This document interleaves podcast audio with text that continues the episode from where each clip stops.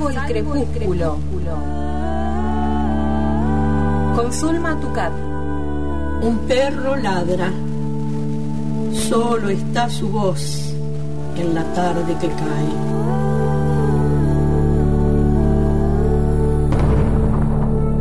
Soy el solitario que escucha sus ladridos en el poniente.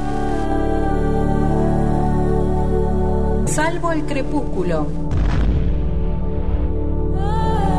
Suelo rodar en el abismo, en el abismo. Enternece el crecimiento. Del habla, del habla, está hecho el vuelo.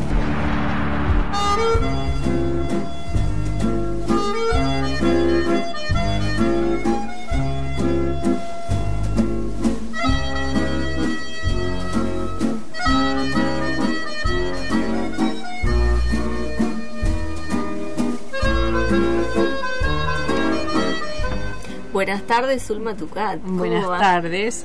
Bien, acá estamos eh, entrando en la primavera. ¿Cómo se siente? eh? Hermoso. Y yo así Sí. con la voz me- se siente la primavera. Sí. Las, ahora pasaron por ahí la- las gripes de invierno, pero vienen las alergias de la Claro, primavera. sí, sí. Estamos... As- Así que bueno, esperemos que amaine un poquito el viento y ya estaremos en, en- en la estación más bella de la Patagonia, sobre todo, porque viste que no todo el mundo tiene cuatro estaciones. Claro, sí. Bueno, y acá venimos con un vecino, un escritor, poeta, que es eh, vecino, digo, de país. De país, Es, es sí. Alejandro Andrés Zambra Infantas. Esto es el apellido completo. Aunque tiene un tema con los que después seguro lo va sí. a escuchar, pero Es tiene- chileno, nacido en, eh, en Santiago, de Chile. Un hombre bastante joven, en, seten- bastante joven, digo yo, 75. Este, y le acaban de dar un premio muy importante que es el premio Iberoamericano de Narrativa Manuel Rojas. Este año se lo dieron en el 23.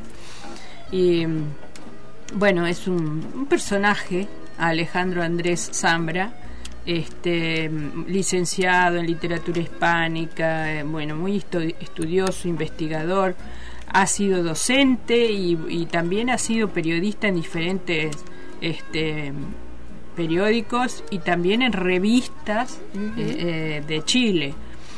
Hasta que eh, en 2015 eh, la Biblioteca Pública de Nueva York lo becó para que fuera nueve meses a trabajar a, a- a Nueva York en un libro sobre bibliotecas que se llamó Cementerios Personales.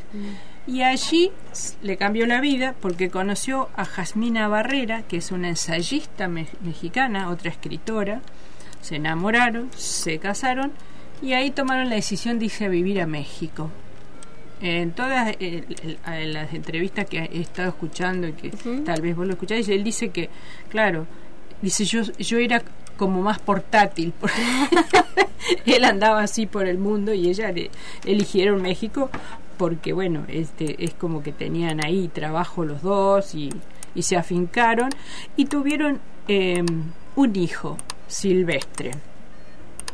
Eh, vamos a escuchar el primer audio donde él habla del acento y del lenguaje, porque también eso es complicado cuando Claro, eh, pensaba en eso cuando lo presentaba. Exacto. Decía, eh, me quedó muy, me quedó muy grabado de, haber- de haberlo escuchado ahí en las ediciones de eso que decía, ¿no? El, el, desair- el desarraigo desarraigo del, del lenguaje. Sí, es, es, es interesante. eso. Escuchamos el primero de los audios. Siempre se dice que te interfiere el acento vivir en otro lado, pero también te lo reaviva. Yo creo que todavía estoy eh, muy achilenado, a pesar de que llevo cuatro años acá, justo por eso, porque la manera de, de volver a, a enamorarte de tu lengua es perderla un poquito. Entonces acá sí está ese riesgo. Todos los días eh, hay, hay alguna interferencia que me parece además súper atractiva, que me hace pensar en las palabras. Y tengo un hijo chico de tres años que habla como mexicano, habla más mexicano que cualquier persona que yo haya conocido nunca. Y, y habla todo el día además. Eh, y creo que él me está pegando el mexicano. Él sí. O sea, em, sí me está influyendo mucho su manera de, de hablar. Pero eso es muy divertido, tener, eh, o sea, justo como trabajo con, con las palabras, es muy divertido tener, tener que cambiar. eh, y Seguro. entender cosas de nuevo, pensarlas de nuevo. Bueno, eh, es muy interesante. Además, eh, ya aquí en este audio mm, eh, vamos a ver la importancia de ese hijo, que ahora ya tiene cinco años, este, eh, mm, para su, su vida y para su literatura Para también. su literatura, Le- sí. eh, es como que es un antes y un después. Eh, bueno, y tiene, eh, hay obra poética, hay dos libros de poesía que se llama, uno se llama Bahía Inútil, que es de 1998, y otro que se llama Mudanza, que es del 2003. Pero luego, em, este, ah, podemos, vamos a compartir un poema, no muy largo, este, porque después empezó a como a mezclar los géneros. En las novelas incluye poesía, en los ensayos incluye algunas poesías, y, y toda su obra se va a tratar eh, entre otras cosas, pero el- como el que el tema más importante es eso, la literatura en general, ¿no? el Claro. escribir. Y cómo Y se va entrecruzando. Exacto, también, ¿no? y cómo eh, se entrecruza con su vida y con, bueno, con la vida de todos. Pero vamos a leer un poema porque no encontré audio de, de- en, en la voz de él eh, de, eh, de poesía. Se llama El día siguiente. Sobre la carga de los días persistentes en el lugar en que debía estar una sombra, en espera del antiguillo roce entre los peces y la sal, desde aquí es posible escuchar la respiración de la lluvia. Observa el movimiento de las aguas, cuáles son las sombras que originó tu paso, cuál es ese sueño que no recuerdas, cuál es tu tristeza, cuáles son las formas de tu tristeza, tu llanto, cuáles son los colores de tu llanto. La noche es la invención de la paciencia, y esta noche todo sucede por última vez. El viento no respeta la forma de los árboles. Las raíces pierden el sentido de sus años. La música se desvía hacia la orilla del océano y tú vuelves a ofrecer tus cicatrices al viento.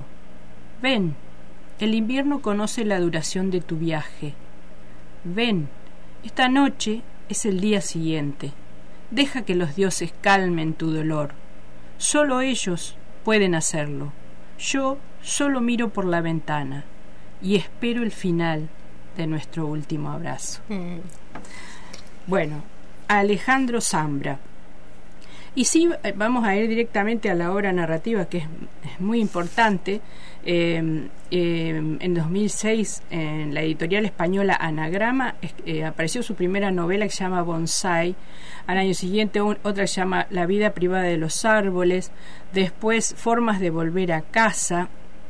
Y este, eso fue considerado como una trilogía que este, se podían eh, encadenar de alguna manera y ahí también eh, aparecieron algunos de sus cuentos.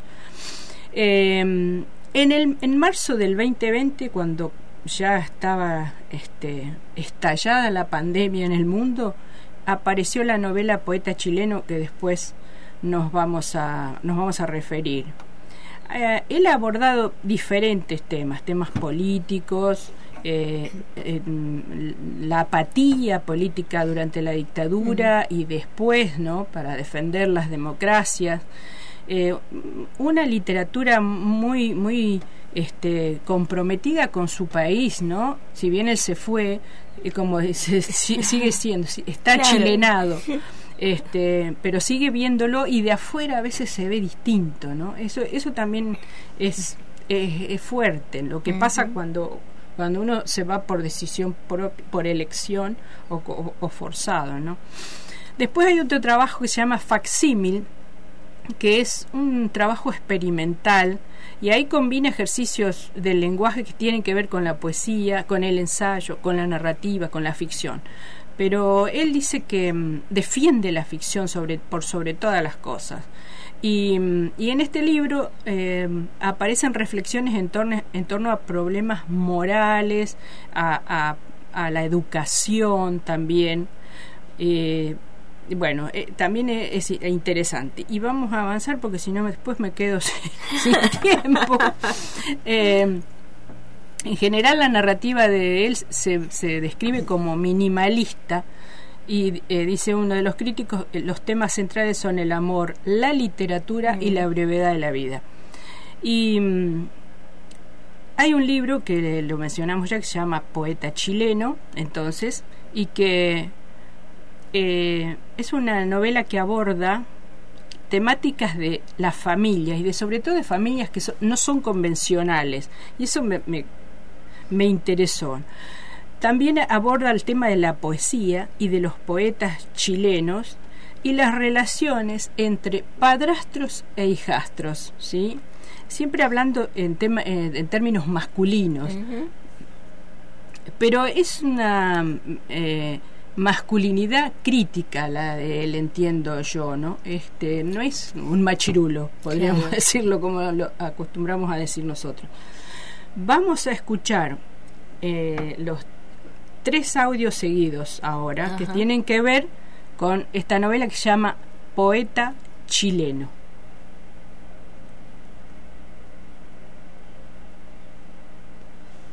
Creo que en la medida en que el libro avanza, eh, va eh, disfrutando ese lugar como de espectador o de observador participante. Entonces ya no sé muy bien. Eh, creo que la novela sí está muy conectada. Eh, escribir esta novela está muy vinculado a, a dejar Chile, porque me vino una nostalgia así estúpida. O sea, eh, cuando recién estaba acá, eh, mm. sentí yo el peso de una nostalgia paralizante, una, una nostalgia de la mala, ¿no? Y creo que esa fue mi reacción a escribir este libro, porque ya lo había, eh, ya lo tenía en la cabeza y, y, sobre todo había una escena que había trabajado obsesivamente antes de venir acá. Pero mm. también tenía otro libro que es el que estoy terminando ahora. Eh, había estado harto tiempo eh, con esos dos libros, sin, sin muy bien, sin saber muy bien eh, cuál, cuál, cuál emprender, ¿no? Y, y, entonces ahí, cuando sentí que, que me iba a volver eh, o me iba a amargar un poco, apareció empezó a crecer este archivo, ¿no? Empecé a abrir este archivo y empezó a, a surgir un, un espacio. Creo que está muy ligado a perder el acento y a perder ese espacio, perderlo voluntariamente, no lo estoy dramatizando. Pero yo quería una nostalgia que proliferara, que, que, me, que me permitiera estar allá un poquito, eh, larvariamente, así precariamente. Eh, y, y, y aprovechar esas ganas de conversar que tenía, ¿no?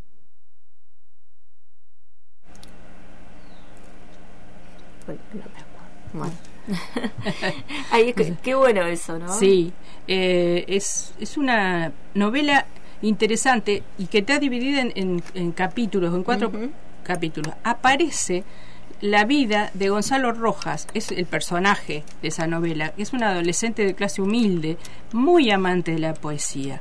Pero Gonzalo Rojas es un escritor chileno y es poeta. Así que eh, toma su nombre real para precisamente con, la intención de relacionarlo con la poesía, ¿no? Otro capítulo se llama Familiastra, que es el, por ahí como su tema, ¿no? El, tema de la relación de padrastros e hijastros, que es un término, son términos despectivos, ¿no? este, o se usaban despectivamente, ahora ya no tanto. Eso todo impuesto, ¿por qué? Por los cuentos clásicos. La madrastra era mala que... La mala de, exacto. de, los eh, cuentos de hadas. Bueno, como revertir ese concepto, ¿no? Este es lo que quiere hacer eh, eh, Alejandro. Y me pareció interesante. Y, y bueno, aquí él dice em, en alguna de sus entrevistas que incluye la poesía de diferentes autores en esta novela. ¿sí? Por eso decía hoy que mezcla los géneros. En la novela incluye poesía y, está está genial, me encanta. Y bueno, temas como la masculinidad, que es lo que eh, mencionábamos recién, el amor, las familias fugaces, ¿sí? esto de que, bueno, separación de un matrimonio, los hijos después este, conviven con los dos, pero hay una familia ensamblada, ¿sí? porque tienen que compartir con el padrastro o con la madrastra. Claro. Eh, desconfianza en las instituciones plantea también ahí y, y, bueno y sobre todo el sentido de la literatura que la literatura es sumamente fundamental en un mundo hostil como el que nos toca vivir dice él no me pareció sumamente interesante bueno, y después hay otro libro que es muy, muy particular, pues se llama Literatura Infantil. Y yo cuando vi ese título dije, ah, es, un, es una novela o cuento para chicos. No, no es eso. Es una ficción, es ficción, pero ahí también va a incluir prosa y va a incluir verso. Y él cuenta que ese libro le surgió, le nació cuando nació su hijo. Y ahí dijo, yo tengo que escribir sobre la literatura en relación a la paternidad o a la o, o, o, o, si no al el hecho de ser hijo no y es una es como que él veía que no se ejercía eso, ¿no? La literatura tal cual él la concibe en esa relación. Por ahí no es tan claro eh, de entender, pero mm, es interesante. Eh, y ahí tenemos también algunos audios, uno que habla sobre eso, la literatura infantil, libro, y otro su, sobre el rol del padre. Uh -huh. Y escuchamos juntos eso. Exacto. Yo siento que el parentesco en sí mismo es, un tema muy literario, ¿no? Porque estás a la vez en estos dos roles y eh, se entremezclan. Hay quienes al convertirse en padres vuelven a experimentar eh, un sentimiento filial. Eh, está siempre esta discusión de si, si vuelves a ser hijo y por lo tanto recrudecen algunos conflictos, otros se solucionan. Pero bueno, es un libro en que, en que reuní parte de, de, de, lo que escribí a partir del nacimiento de mi hijo. Lo fui escribiendo, a mí me gusta mucho separar escribir de publicar, porque claro. cuando salimos a, al, al, al espacio público, los escritores muchas veces le hacemos un flaco favor a la literatura porque parece que escribir y publicar fuera la misma cosa escribir para mí es algo eh, que está en, en, la vida cotidiana y, y, y, que tiene un espacio permanente y, y a veces eso cristaliza en, en, libros, ¿no? Pero es algo posterior. Posterior y diferente. Sí. Bueno, ese lugar común de que aprendemos de los niños creo que eh, eh, es completamente real, por supuesto más complejo, ¿no? Uh -huh. Y así enunciado suena quizá muy, muy, muy sencillo, pero bueno, lo primero que aprendemos eh, tiene que ver con presenciar esos aprendizajes que, que olvidamos, ¿no? O sea, no, no somos conscientes de, de, que alguna vez, no podemos recordar que alguna vez eh, no, no, no sabíamos hablar, ¿no? O que alguna vez no supimos caminar. Entonces, presenciar todo ese proceso en nuestros hijos abre muchas ventanas y espacios mentales y por supuesto la relación con el propio padre, si el padre es un ejemplo o un contraejemplo, deja tú si el padre es, es una ausencia sí, sí, sí. o una presencia abrumadora, ¿no? Creo que de algún modo eh, todo eso surge y es imposible de resolver de un plumazo, o sea, no es que tú tomas una posición y, y te aferras a ella. Creo que el mundo quizá trata de empujarte a decisiones demasiado tajantes, ¿no? Porque está todo el mundo dando consejos. Y un espacio que yo fui descubriendo y parte de, la idea de publicar eh, esto que igual iba a escribir, esto que iba escribiendo, tiene que ver específicamente con esta comunidad de hombres, ¿no? Que de pronto debatía esta sensación de inutilidad. Yo era partidario de decepcionar inmediatamente eh, a, mi hijo. O sea, que, que muy, muy, muy pronto, en, los primeros días de vida, entendiera que estas dos personas que lo adoraban, había una que lamentablemente no era capaz de alimentarlo, ¿no? Cosas muy básicas en las que no nos hemos puesto de acuerdo, ¿no? O sea, efectivamente entró un día a una educal eh, y a la sección infantil con mi hijo con, con, una mamila, con agua. Y no se puede meter líquido. No se puede entrar a esta librería con bebestibles. Entonces yo le dije, bueno, ¿qué cree que llevo aquí? ¿Mezcal? Eh, y no me dejaron entrar eh, con muchísima... Yo lo cuento más cómicamente de, De, de la molestia experimenté, que digamos, tuviste o sea, ese día, porque- estoy porque, seguro, por ¿no? supuesto, eh, Porque no podías ponerlo. Claro, porque también, eh, más allá de la denuncia, eh, creo que es interesante dar cuenta de cómo es tan absurdo, ¿no? O sea, es tan absurdo. No, no solo eso, hay muchas experiencias similares eh, y, y creo que está muy bien que se discutan.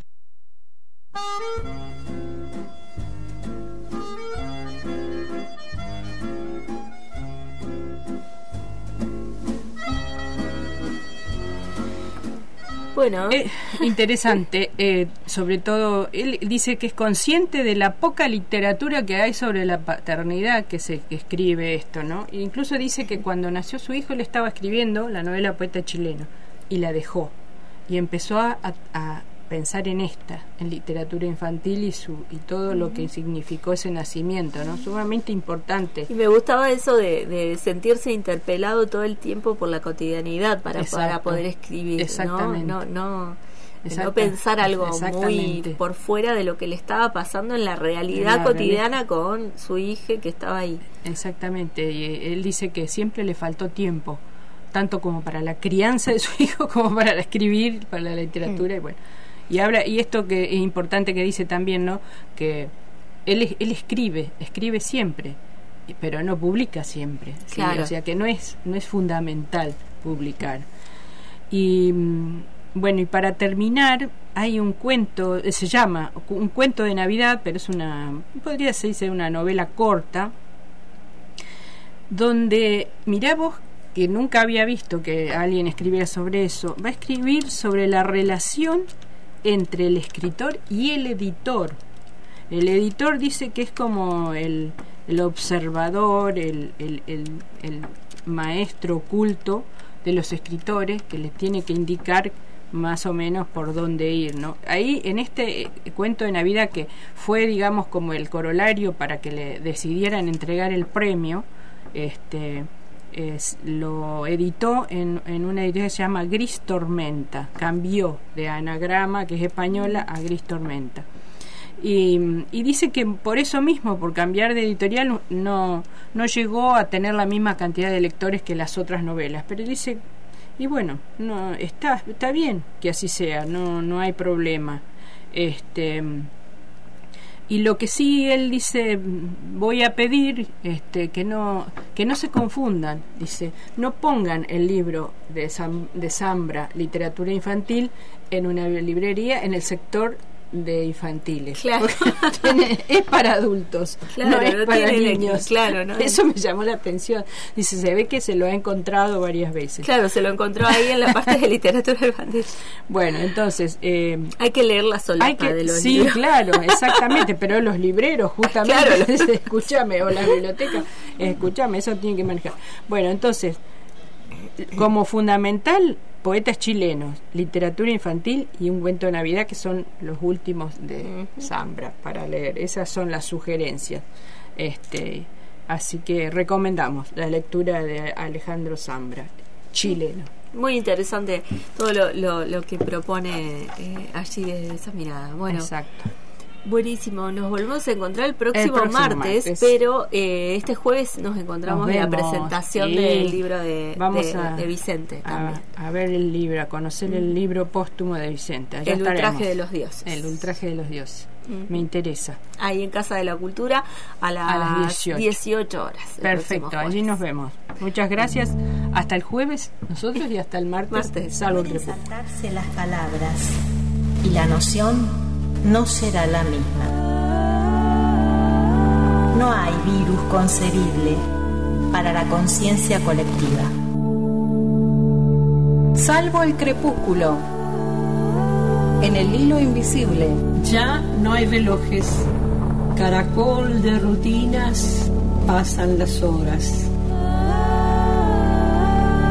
La abeja en la flor no sabe de pandemia, solo trabaja. Salvo el crepúsculo. Con Zulma Tucat.